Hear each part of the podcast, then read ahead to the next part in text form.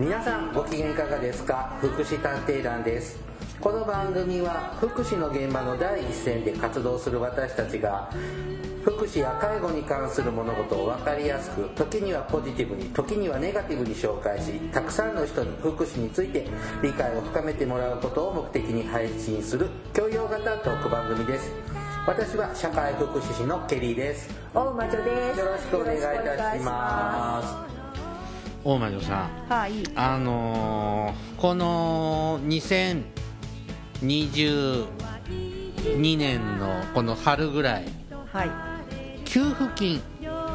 ああねそうだね。あのーひ住民税非課税世帯のねあの方に対して10万円の給付金が、支給されますね。はい。されていますね。これ聞いていただいているまあそうね。時には、がっつりあの配りまくっているんですけれども、そうですね。あの欲しい人はこの紙にいろいろ書いてうん。市役所お役所に出してね。出してねっていう手紙がはい。3月ぐらいからうん。全国届き始めてるはずなんです。そうね。で届くべき人にはそのお手紙がうん。届かないってことあるんですよ。あらまというのはその手紙は住民票上の住所に来るのであうん。住所は住民票の住住所のままでうん。で福祉介護施設に入所している人とか直接本人に届かないってことってうん。あります。はでその住所地にはその人やその家族が住んでいないけれども住所地がそこなのでいうん。そこにお手紙が届くってことあそうね。ありますよね。へいへい。ありますあります。でちょっとそういうパターンの方のうん。ちょっと僕支援をしててはいはで届かないわけですよね。で、宛先不明でお役所に帰ってるはずなんです、うんうんである町に問い合わせをしたらい「あなたは本人さんなんですか?」って聞かれたんです、はいはい。こコールセンターがあるんですけどうん。うんいや僕はその方のちょっと後見人っていう仕事をやってるんですけどあの後見人なんですよね？って言ったらうんうんちょっとお待ちくださいって言われて。ちょっと待って。はい。えっと3時間ぐらい？いやいや数分待ったらですねうん。あの後見人ではうん。その手紙はお渡しできないんですって。なるほえなんで？どなんで？本人の代わりに手続きができるうん。公式な立場だと思うんですけど。な それ以上公式な立場はないと思いますけど、うん。ななんでダメなんですかって本人じゃないとダメ。で本人さんはいらっしゃるんですか？いや介護施設に入ってるよ。うん。で今コロナで介護施設って入れてくれない。そうですね。で、はい。本人はその人は認知症で自分の言葉では喋れない だから僕みたいなのがお手伝いしてるんだけどうん。ダメなんですか？ダメですって。はい。えーって。じゃあなんで僕の僕みたいなこうポジションの人がいるんですか？うん、少々お待ちください。また3時間？あの ダメなんですって。本人じゃないとダメなんですって。えじゃあ喋られない人はどうするんですか？自分で意思表示できない人はどうするんですか？うんダメなんです。えちょっとさあの 詳しいこと分かる方にうん。代わってもらえます、できません。えあなたが一番詳しいです。詳しい人ですか？答えられません。じゃあこんなパターンの方はどうしたらいいんですか？困ってるじゃないですか。そのためのコールセンターでしょ、はい。答えられません分かりません。もうあのここではもう答えられないんです。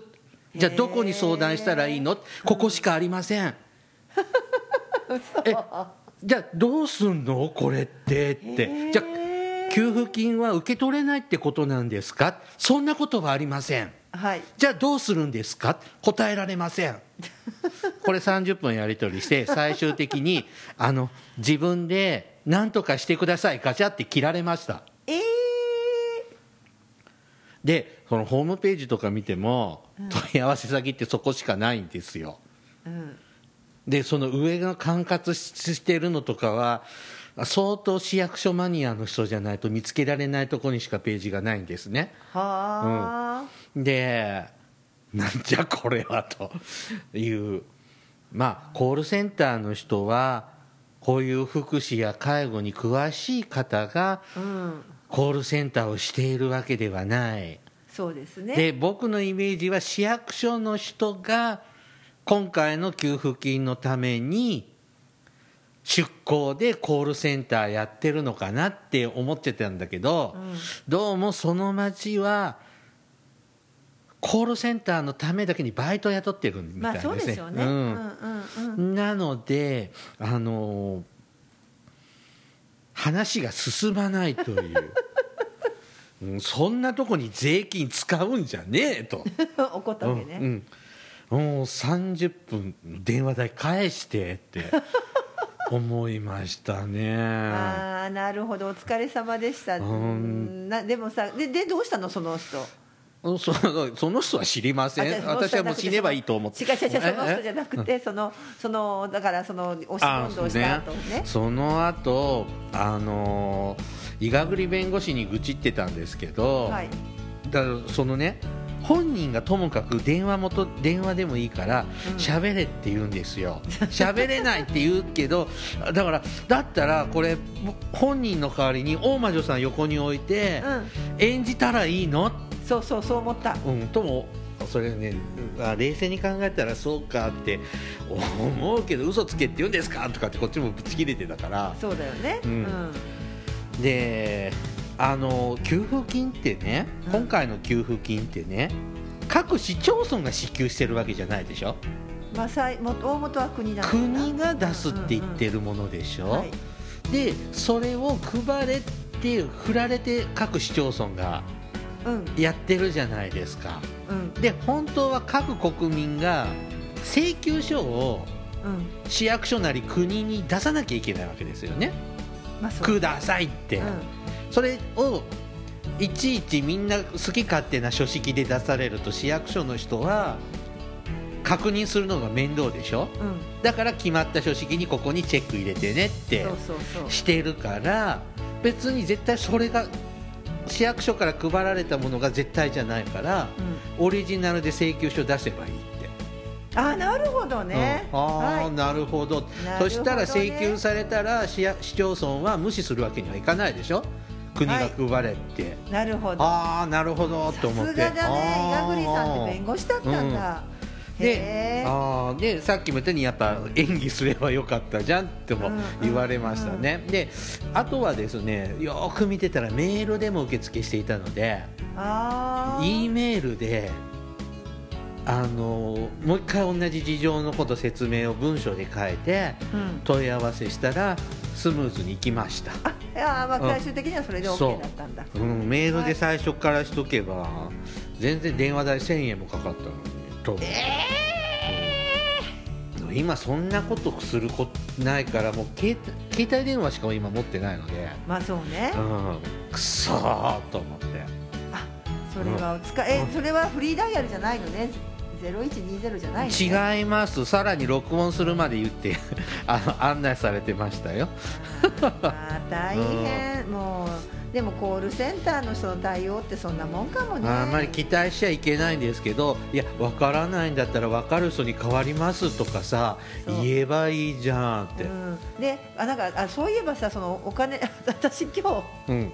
あのなんかに似たようなことであの電話で喧嘩しました、はい、でも今日今まだあごめんなさい、はい。まだあれで本題じゃないよね、はい、い。というわけでですね今日はねちょっとねこのお金の話まあねその予算とかそういうのではなくってでリアルな生活に使うお金と使い方とその支援についての悩みや愚痴まあ不満 文句をちょっと。通私通帳前にしておりますからはいよろしくお願い。そんなはい話でもありますね。よろしくお願いいたします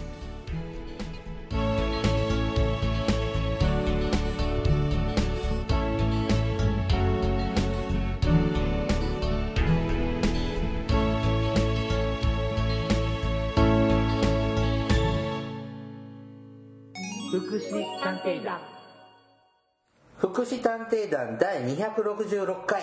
はい。お金の話です。お金のお金話。お金は大事なんですけれども、はいはい。どうもですねこうお金をなかなか大事に使ってくれないうーんななんそういう方のまず話から始まりますね。そうねはい。まず僕からでいいですか、はい。まあ、僕ねちょっとあの知的にねちょっと障害のある方のはい。支援をしているんですけれども、はい。あのお金の管理使い方がむちゃくちゃでもうすぐ破産するんです。はあ。であの今まではねうん。なんとかなってたのよ、はいはいではい。なんとかならなくなってきたうん。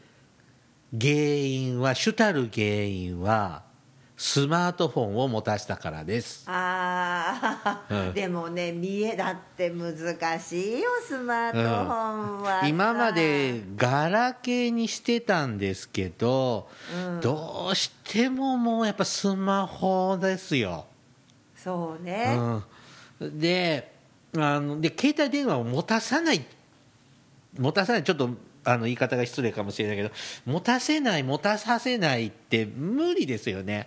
安全管理とかさ、確認のためとか考えるとやっぱ電話はやっぱ必必要アイテムかなと思いますので、携帯電話は必要。本当はもう電話だ電話機能だけで私たち支援者側はいいと思っていますが、はい。そういうものはなかなか本人も望まないので、まあねはい。ススマートフォンなんですよね。そうなのよね。それではもう本人の権利を守らなきゃいけないからね 私たち。だからでネットは気をつけてね。アプリとか変なの買っちゃダメだよ。課金もしちゃダメだよって言ってうんと言って最初の1ヶ月は大したことなかったんですけどえーっと毎月毎月パケット代がうん足りなくってはい。追加で買ってってことしてますね。えっ、とね1ヶ月50ギガ使えるってプランがはい。あるでしょ？うん。足りないのそれじゃ。へえ大魔女さん1ヶ月パケットどれぐらい何ギガ使えます、えー、ちょっと待ってスマホでしょ？は私さあの使い放題になってないんですよ、い、うん、だからなんか来るのよメールが。もうワンランク上がりますよって、はいはいはだからちょっとた多分ねパケいット。低いの？少ないの？使える？えー、少ない。ちょっと待って。最近メール来たばっかり。ちょっと待ってケリーさんは1ヶ月20ギガ使えるコースに入ってるんですけどうん。大体1ヶ月5から7ギガぐらいですね。えー、ちょっと待ってなんかさ、うん。この前来てたあのね一個ずつ私はこう段階が上がっていくプランなんです、はあはあはあるでしょ、うん。でそれが上がるよっていうのが来るのね、あうん。えーそんな50とかなんてないと思ったで1回すあ当たった。はい。えーっといだってスステップが1234ってあってさ、うん一番最高いったってステップ45から7ギガバイトだからさ、ですよね。で4まで行くことないから、うん。今回はステップの3に移行しましたからまあ5ギガぐらいでしょう。で、うん、でもその私がちょっと今関わってる方は670ああえ何使うの？それ。大体ですねこんだけ使うっていうのは動画ですね。まあね、うん。でだからでもそれお家で見るの？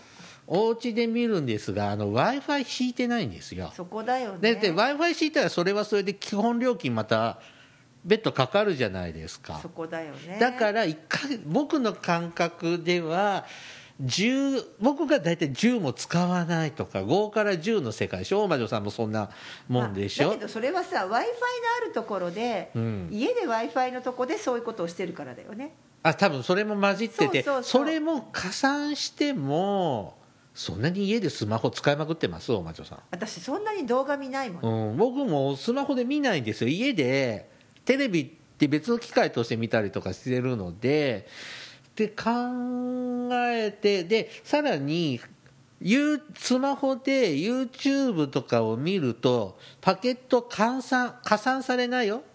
うん。っていうようなプランに入ってるのではあ。スマホでどんだけ YouTube 見ても YouTube とか他の動画サイト見アプリ見ても無料なのに一月70ギガ使なう。なじゃあ何使ってんの？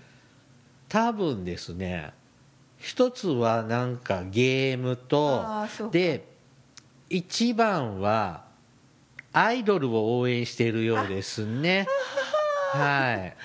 出たなんたらね、そう。いわゆるあの投げ銭のやつ。ね、そうですね。はいで絶対使わないでねって最初に約束したのにやっているのが QR コード決済。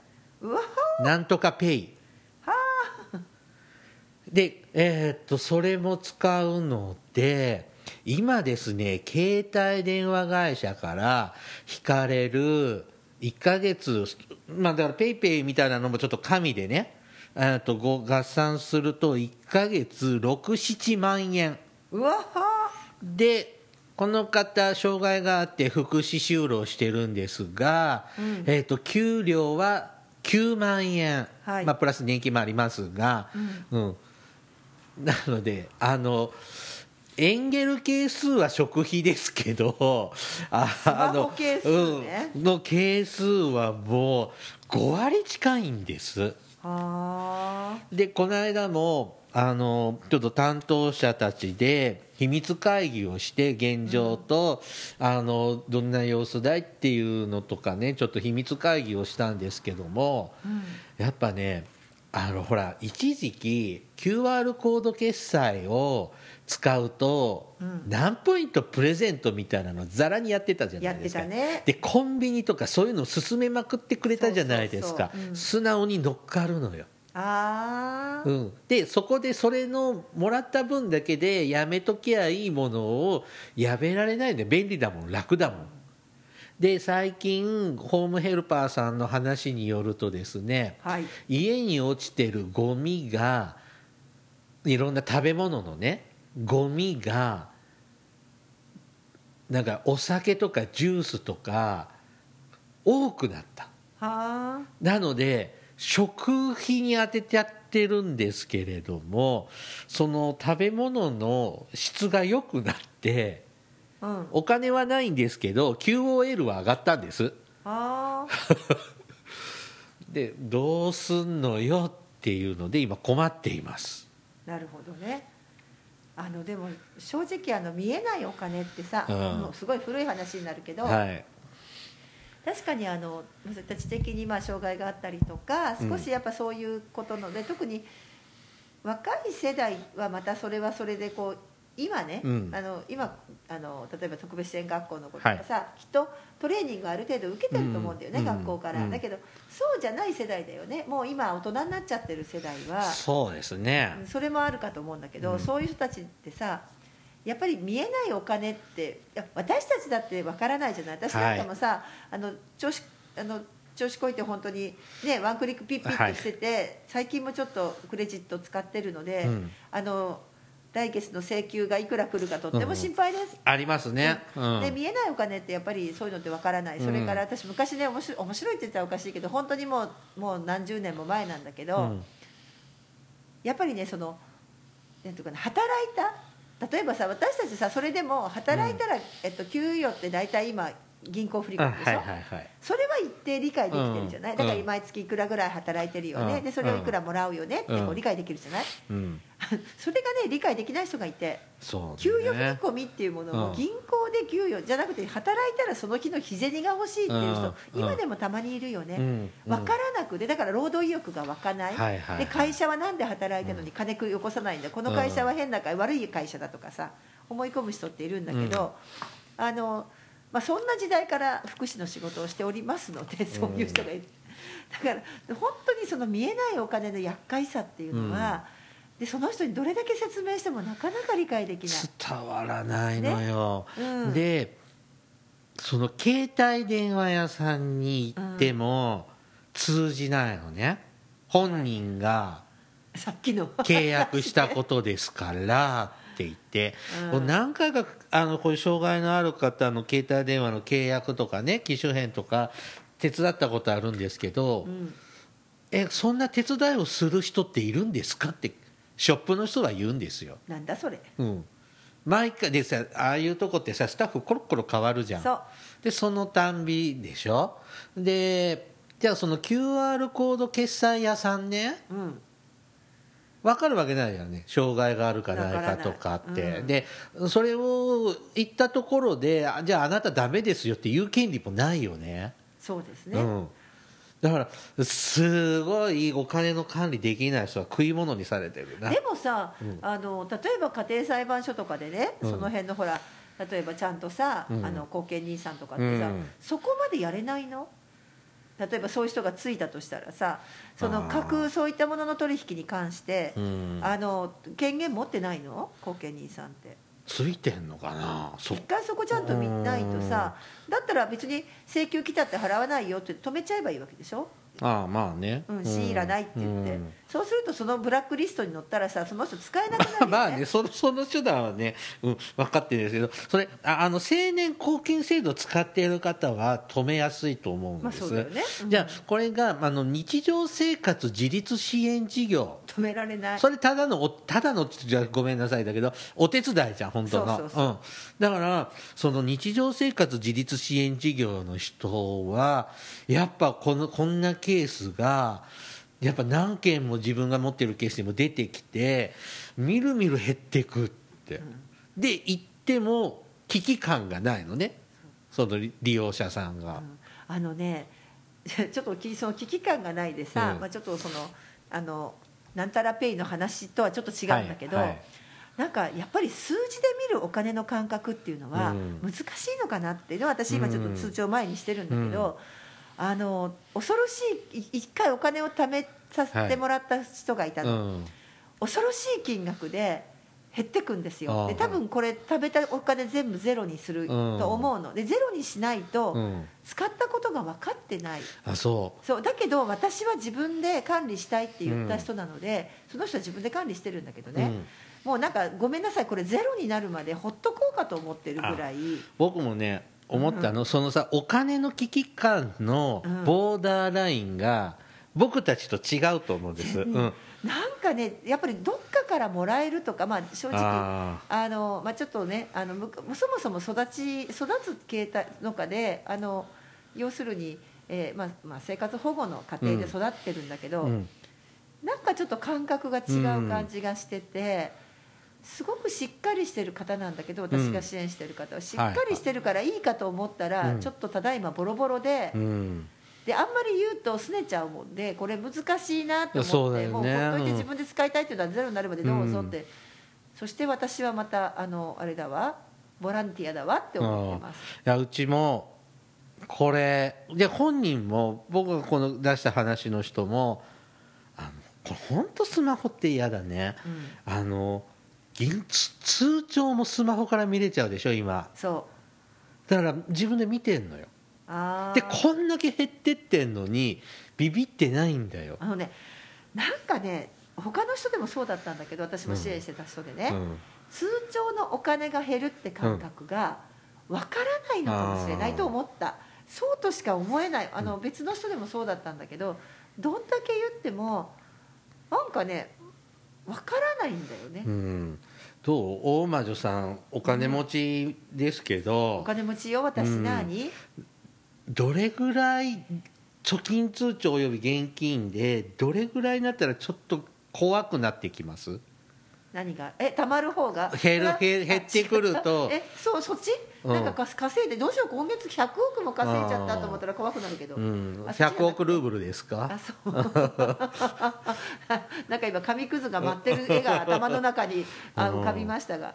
あーそう。あまだ500 500万円切るとどうです？不安です？うーんとねあだっていうかううえ？500万円を何？貯金が貯金額が500万円を切ってきましたがどたらまあ、ちょっと不安かもしれない、う、うん、100万は？いやもうもう全然不安全然不安、うん。うちも100万円貯金あったら、まあ、仕事もしながら100万円あったらあったら。まあ、ちょっと節約しつつちょっとで警報が出るような気がするのね、うんうんだだ100万あったら私も逆にさあの自分が本当に何もなくてアパートとか暮らして同じような、うんだけどうん。100万あったら何かの時には例えばあのここでちょっとちょっと数ヶ月、うん。生活できるとか、うんうん。あと例えば何かで働けなくなってもちょっと切り崩していくと不安だけど、うん。そこでやれてる、うん。だからここはあの減らさないっていう、うん。うんあの最低のラインはあると思いうます。ん、で僕もねちょっと今こんな仕事をするようになった時最初収入がなくってあなあそうだった貯金をね、あのうんうん。うん切り崩してちょっとずつ、まあ、適当にやってたんですけどあの前回さ30万切りましてね、おー。うん、でその後ちょっといろんなのがあの帰ってきてあの収入が増えてあの、まあ、今はふ人並みに生活できるようになりますがあの30万ぐらいになったらこれもう一頑張りさ生活保護いけるじゃないですか。そうね、もう一頑張りね、うん。はい、おーと思ってましたよ。うんですよね、うん。怖い、うん、いや本当にいろんな理由でお金がなくなっちゃって仕方ない理由だったらさその生活保護とかあるけど、まあ、ちょっとそれは今回置いといて、うん、でもやっぱ僕が支援してる人も多分ですね10切らないと危機感湧いてこないかなって。私支援してる人もう10切ってたわ。あそうですか。10切っもともとおいくら万円あったんですか？大雑把でいいですよいやそんなたくさんなかったの。そもそもゼロだったからね。あそうですか。うん。だけどそうですね。あのまあ4 5 0あったかなっていうところでもうゼロになりつつあるので、まあ、それ仕方がないんですよ。そこも仕方がないけどどう考えてもあのねやっぱり数字のイメージとうん。やっぱねそういう学びがないのかもしれない、うん。例えば特別支援学校とかで、うん。あとか学校とかもそうだけど、そういうのを特に中軽度の障害の方に、あまり教えてないかも。あの日常のこう金銭のやり取りはしてても、うんうんうん例えばお金を貯めるとかそのそういったこう通帳の見方例えば見てね、これくらいになったらもうあのこれからあなたたちが一人暮らしするためにはさこれくらいの資産が必要だよとかさ、うんうん。なんかそういうのやってくれないかな、ねえそういうの手伝ってほしいですよね。うん、でやっぱ意識とでもね、うん。厳しいのかもしれません。いいわゆるその想像をすることだとか、それからあなんていうのかな？とか自分の経験の中で例えば本当に、まあ、別に生活保護悪いとかじゃない。生活保護の家庭でとか育っちゃったりすると、うん。育つとひょっとするとですよ、うん。貯金ってだってもともそもそもできないから生生活活保護はね。だから毎うん。うん。月、もしかしたらあの毎月使い切っちゃって往来じゃないですか。ああだからもしかしたら感覚貯金というものの大切さもないのかもしれないなってうん。私のちょっと支援してる方はその境遇なのでああそういうことかなって。だから分かっている人だと思ってたんだけどあれだけ出しちゃった。出しちゃってるのが分かるのでさてどうやって今止めようかなって私はあのそのすこの人はスマホとかじゃないんですうよね、ん。何に使っちゃうんですか？いや分かんないの。あそうです。いますねそういう方もね。でね、で本人のお家も行くでしょ、うん。で話するでしょ？でもちろんこういろいろ買い揃えたりはしなきゃいけないからうん。お金かかるよ、うん。でもそれ今し、まあ、でもそんなに高いものは買わないのねもちうろん、ん。うん。そうするとさ一体じゃあ何に使ってるのかっていうけどいや節約してますの一言で終わっちゃう。うん。一回ちょっとねあの数字出して1ヶ月こんだけお金使ってるよっていうのをしないと、うん。これはまずいなと思いながら、なんか今ねこう前は収支表みたいなの？うん。あんたこんだけお金もらってでこれにいくらこれにいくらって使ってて、ほらプラスマイナスねって表を見せたら結構入ってたんですけど理解してもらえてたんだけど今それもダメなのよ。うんもう麻薬ですよね。でもえスマホのさそのペイペイみたいなやつについては、まあなんたらペイとかね、うん。そんなのについてはさらにややこしいなと思います、うん。私て見てる人はそこはないの。なんとかペイとかっていうのはクレジットカード作れない人のためのものでしょあれ、だからさ結局さ、うん。金を何？そのやっぱりあれだよね資本主義というかさ金金金の世界ですよね、でそうやって障害のある方だとか判断力がちょっと大変な方たちからでももう金を取ろうというのがさ、うん、多分そうですそうよねいう魂胆ですよね、うん。でまあうちたち僕たち僕の方はですね、あのーなんとかペイ用の通帳を作りまして、ああはいはい。うん、まあ、ちまあ、つくわざわざ作ったわけでもともと複数ちょっと口座持ってたので今までここれはこっちの口座あれはこっちの口座とごちゃごちゃしてたんですけどもう一つはもうなんとかペイ用のこの金額だけだったら好きに使っていいよっていうふうにそうだねちょっとしてみたんですけど、うん、失敗しそうで。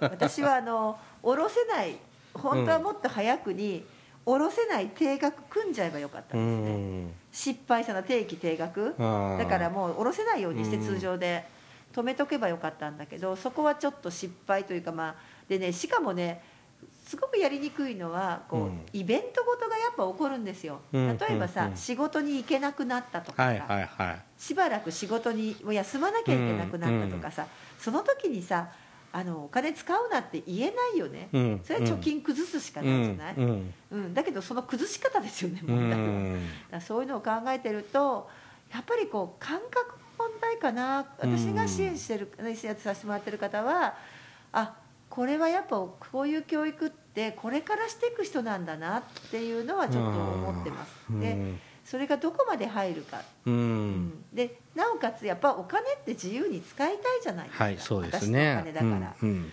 あんまり制限もかけられないんですよね、うんうん。そこが非常に痛いところだなって。でもあの例えばわだからななんだろうな。私なんかがめついからさそもそも、うん。ともかく貯金大好きな人だからさ、うんうん。こうちまちまちまちま若い頃からもうどんだけ給料安くても月はい。何万円かのこううん。積み立てをしていくわけでしょ、うんうん。それをこう資産形成していくんだけど、うん。そういうのが大事だよって誰かもうちょっとこう学生高校生とかに教えてっていう。うん。あでも今度あれだよね。一般校は資産形成みたいなのあの授業に入るんですよね。あそうなんだ。確かそうです。へあとほら18歳青年の問題もあるもんであはいはいはいさはい。うんうんううん。ん。なんかやっぱねそのいやお金尽きちゃっても個人的にはいいんですけど。あそうそうそう別にいいんですけど。うん。だけどやっぱりこう大病した時とかそういうことを考えるとちょっとこれぐらいは持ってきたいじゃんって金額ってあるじゃない、うん。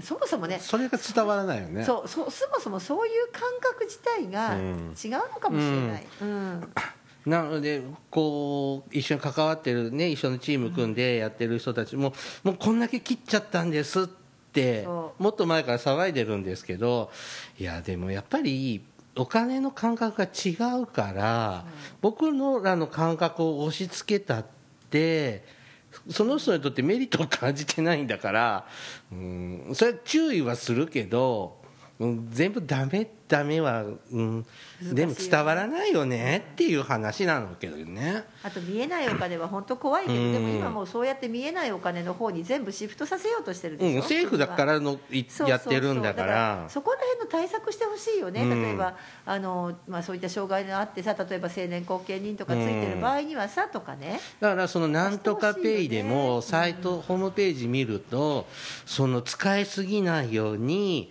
例えば一月1万円までとかそれ以上は発動動かないようにできますよとかそういう設定ができますよって書いてあるの、うん。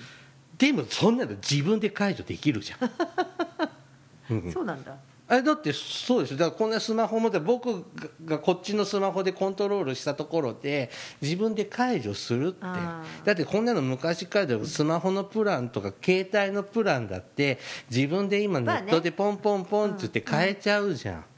でいやこうこういうあの例えば成年後見人がついてるんだけどって携帯屋に行っても通じないんだよ。うん。うん。でなそれまたあーちょっとおっしゃってる意味がわからないんで対応できませんってどっかで聞いた話だよね、うん、本当ねその携帯の時もねあのガラケーの時にさは1ヶ月ガラケー代2万払ってたんだよその人。あ。あで 私もそういう人だったもん。で別の人だけど。でなんでたなんでこんなに普通さ78000ぐらいとかだった時代にあの2万って高いじゃん金もないのに、うん。でなんでこんなにかかってんのって説明できたらさハンディのある人じゃないじゃん、うん。で分かんないからなんでこんなにお金かかってんのか教えてほしいって携帯屋に行ったら教えてくれなかったんだよ。もう1時間交渉して「いや分からないんです」って言えませんあなたのおっしゃってる意味が分からないんですって本当にうんこ投げて帰ろうかと思ったぐらいムカつきました だけどさ私でもあれだったよ。あのだからあの携帯のねそのうん。やっぱガラケーの時代にこれ別の人なんだけど、やっぱりねあのすごい金額が出ちゃってたんですよ、でっていうのは当時まだかけ放題とかない時期だったからでそれで出ちゃっててでどうするって言ってさ一時期はプレプリペイドにしてたんだったかな最初、だけどさプリペイドでも結局一緒なの。次次々買ってっちゃうだけのことだから、で結局その方が高いからって言って通常のにしたらさまたすごい金額になってきて、で本人にも説明するんだけどだから結局解決したのはけ結論はあのかけ放題で定額制。あであそうそうあと一つ言ってたあのさっきのほら投げ銭があるやつ、はいはいはい。それで思い出した定額制で。例えばね投げ銭なんかねして、うん。ほらあの応援してる女の子とか、まあ、男の子かもしれないけどアイドルね。アイドルとか応援するやつあるじゃない、うん。あれでもやっぱりわかあのどんどん使っちゃって、うん。何十万の借金作ったやっぱ障害の知的障害のある方の話も聞いた。でもそれで結局自己破産かけてとか。あやっぱそうそうだよね。いう話をしてる人。うん。だけど本人はやっぱ分からないから投げ銭をしたことのいくらかとかだから本当に困ってる、うん、支援してる側が。でそうそう。だからあのわで私その投げ銭のあのコマーシャルやってるようなそれ分かんなかったの、な何のことだかその、うんそういうなんかあるよね。あのそう、えー、とアプリがアプリのコ,、はいはい。はいはいコマーシャルやってて、うんうん。でやっぱそれ見たらあの私の別のやっぱ支援してるさ、ねうん。人があれをやりたいって言ったんですよ。ねうん。あのコマーシャルちょうどやってた時期があって、であれでやるとあの大好きなその、ね、歌手の、うん。まあ、アイアイドルじゃないなそのおっちゃんだからね、うん。か大好きな歌手の,、うん。えーまあ、あのタレントさんのうん。それが見れると。うん。でライブが見れるから、うん。私見たいからあれ入りたいけどダメって聞かれて、うんでその時に、まあ、ちょっとその関係者の一人に聞いたら「あダメダメダメダメこんなわけで」っていうのが、うん。その何十万も借金作っちゃったんだよね、うん。そのそそのアプリでって言って、でそれを話をしたらそれはね一定で逆にその人が分かったのは、うん。結局知らないうちに自分のお金が使われちゃうみたいな感じ。うん。それは嫌だって言ったんですうん。うん。だからって言ってその時に実はスマホかあの今のガガラケーのタイプのね、あのありますよね。どっちにするって言ってその時にスマホをやめたんですよ、うん。うん。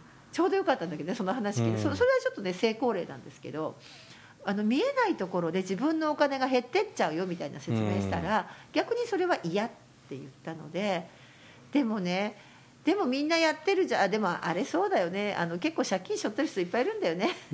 あのそういったほら投げ銭するやつとか、うん、だから、ね、分かるんだよ本人も、まあ、そういうのしたいしさあのライブとかお金かかる、ねうん。どうせライブとか行ったらお金かかるんだからさ、かかりますね。だけどなっていうことでその時は止め止められた。それに関しては。うん。でもちょっとかわいそうだったので実はちょっと最近考えてるのは、うん。あのなんだろう定額制今定額制すごい流行りじゃない？そうですね。そうか？あ。割とほら定額のさ例えばなんたらミュージックとかでさああサブスクね。サブスクね、んそうそうそう、ん。一定金額だけ払えば、うんうんだからあれだったらいいかなと毎月何百円だけ払っておけば何曲でもダウンロードできるっていうシステムあるようねん。それだったらまあいいかなって思ったりして。あちなみにですね、はい。グループホームにまあ私がその支援してうん。るグループホームに入ってるんだけど、うん。はい w i f i は使わせてもらってますそれもねあるんだけどさ。そうそうそう。うんなんかね自分もよく分からずにスマホって使ってるじゃん。まあそりゃそうだけどね、うんだから。私も時々やらかしますけどね、うん。あのさあのいいいの盗データ盗まれるのとかの方が全然可愛いと思って。まあね。コンピューターウイルスに侵されての方が。いいなとか思いながら。これ絶対ね全国でねうん。あの困って悩んでらっしゃいますよね。うちの地域だけの問題じゃないですよね。違う違う違うもうぜ、うん。で意外にこんな話がまだ新聞とかはにぎわしてないんだけど、うん。もっとその見えないお金そのスマホとかでの、ね、あのお金払っちゃうっていうところのさその障害があったりとかで少しその辺のこう力がね、うん。判断力が大変な人あとほら18歳青年でもそうだよはいね、はいはい。うん、だからそのあたりはさもうちょっとこう社会の中で議論というか整備されてもいいような気がしますけどね。ねあのちょっと今日はね僕たちの身近なケースからうん。話しましたが、あのリスナーの方でも同じようなお悩みがあったら一緒に愚痴りませんか？あとねあのよくね聞くのはこうん。れ障害あるなし関係なしで、子供がさゲームやってて課金しちゃうやつ。あありますね。あれはしょっ昔ちゅう聞く。ダイヤル Q2 とかの時代からですよ。うんうん。だけどであとさほら最近課金がさあの、ほらカード買ってくるの。コンビニとかに売ってるあのはいねはいカードあるじゃない？ななんなんだ？クレジットカードじゃななくくてプリペイドカードだプリペイドカードよを買ってくるじゃない、ででもねそれが欲しいからって言って親の財布から勝手に金持ってってと買っちゃうとかっていう子供さんも実際いますよね。ねえ。うん。なんか消費者庁とか気がついてない？そんなことないよね。何をおっしゃいますか？せ日本は資本主義の国なんだから、うん。さぜあのなんだっけ？えっ、と政財あ財政えー何？財財ねあの経済？そうそうそう財界？財界財界、在宅介護支援センターではございませんよ、うん。財界って打つとねあの財産の財にさ、うん。世界の世界でしょ？うん。あっちのさ財界の人たちがさもうそりゃあうちのまあ商売に口挟むなって言うわけでしょ、まあそりゃそうでしょ、うん。だからそんな動けませんよ、まあ一握りの人の話なのかな？だからこれがさクレジットカードだとさ作れない、信用がない人はそうそうそう。作れないけど、今なんとかペイってもっと簡単に作れちゃうから、まあ、自己管理しろって言ったらごもっともなんだけどなんかもうちょっと配慮してほしいよね。本当にそう。思うよでもそれは本当に思う。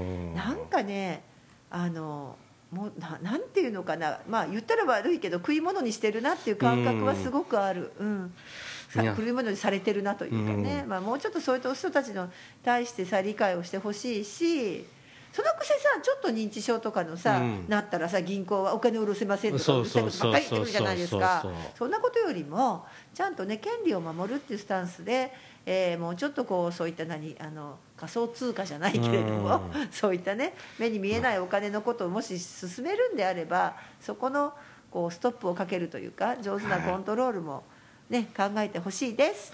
はいありがとうございました。はーい。This is 福祉探偵団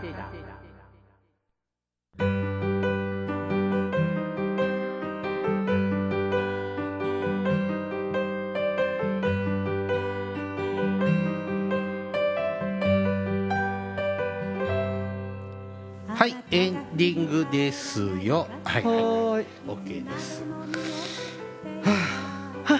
お金って湧いてこないね。うんね。まあ。もっと湧いてくりゃこんな悩み出てこないのにね。そうでさ結局さでもね厳しいなって思うの,、あのちょっと出たその、まあ、見えないお金ではなくてねその、はい。お貯金が減っちゃう話のね、うんってちょっと頭に浮かんだ人は。でもさ結局働くしかさその障害があってもさ、うんうん。働かない限りさ何のお金も入ってこないの。そうですね。まあ、もちんろん障害基礎年金とかはあるけど、それは補助的なものであって、やっぱりちゃんと一人前の暮らししようと思ったらうん。やっぱこうね働かなきゃダメで、で結構やっぱそれはすごく大変なことなんだなって、うん。だからあのその人がだだけが悪いわけじゃなくて、っていうのは分かるんだけどね、うん、分かるんだけどやっぱ貯金切り崩すしかだからちょっと調子崩していけなくなったりするとやっぱり貯金切り崩して生活するしかないっうん。ていうところですよね。なかなかね私たちはたまたままあそこそこずっと長いことこう働いてはい。これたからそうやってさっきもうん。あの減った貯金をまた取り返したりとかさ、できたけど、うん。それがやっぱできない人たちも本当にうん。いるんだよね、うん、そこも思うことでそのできないお金をで結構多かったりするんだけどそれをまたそうやって何見えない、うん。ね、なんたらペイみたいのでさ使っちゃってさそうすると生活保護の人がどんどん増えていくような気もするんですけどうん。ということで国は考えた方がいいと思います。ねえ。大魔女さんなんとかペイは使ってる？なんとかペイはねじゃあ私よくわあのすあれ？あの QR コードで読み込んでそうですそうです。あ使ったことない。うちもねなんか入会すると何千円分かくれるっていうのでいただいてそれで一回飲みに行って払っただけでそこにプラス加算してってしてないんです。僕基本クレジットカードだけ私もだからクレジットカードは一応持っているんです、うん。いるんだけれどもあのなんだろうクレジットカードを引き落とす口座あるでしょ？はいはい。あのあんまりお金入ってない。あ わかる？だから変な話あのこう財産管理のさー、でさある程度こうなんていうのかな私たちだってさややっちゃうことしややらかすこといっぱいあって、うん。私もちょっといあのあるんだけどね、うん。あるあるよ。そりゃ無駄遣いもするしさ、だけど自分でどっかでブレーキかける仕組みを作っといたりするよね。あ自分もそうですね。なんかあるよね、ううんうん。だ例えばクレジットカードだったらそうやってそれ以上の金額は落とせないようにしとくとか、うん。それから例えば、えー、ともっとすごいのがあってよくわかんないクレジットカード1枚持っててそいつに至ってはあの何？クレジットカードのくせに引き落としじゃないんです。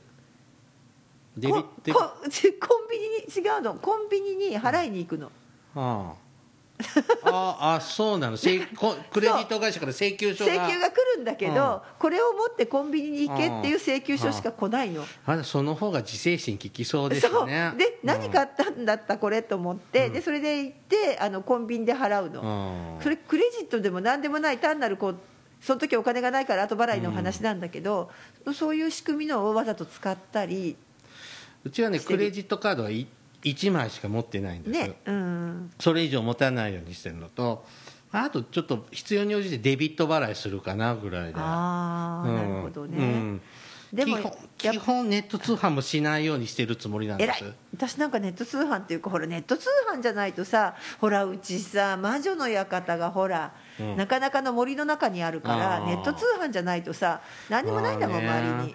あんまりね基本買わないんですけどただやっぱネットでしか買えないものってあってうーんで特に今僕あのほらコンサートとか舞台のチケットとかはもうちょっとやっぱりネットかな。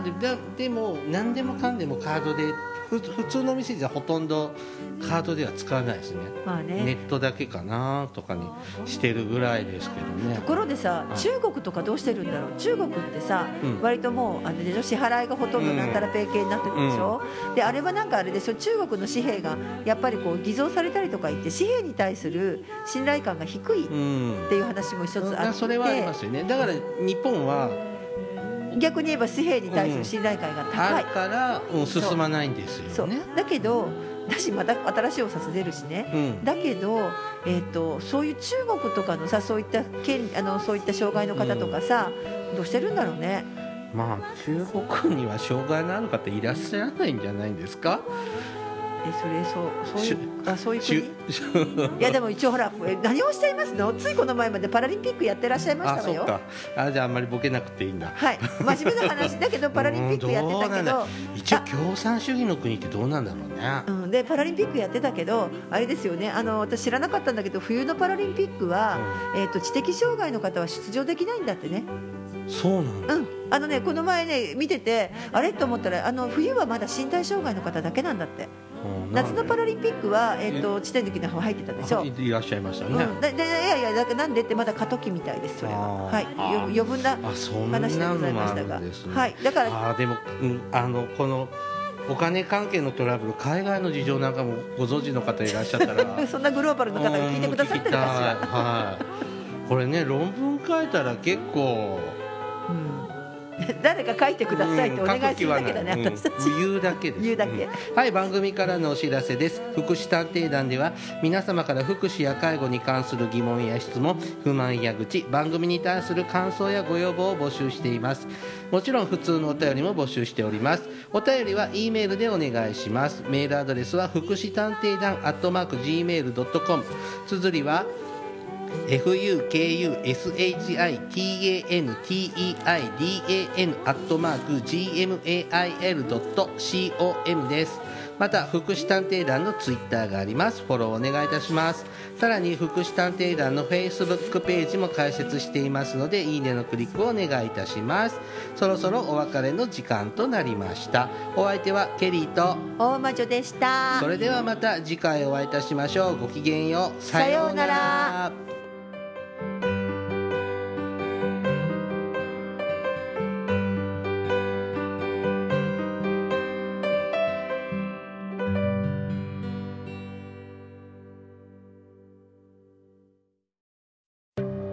This is Fukushi.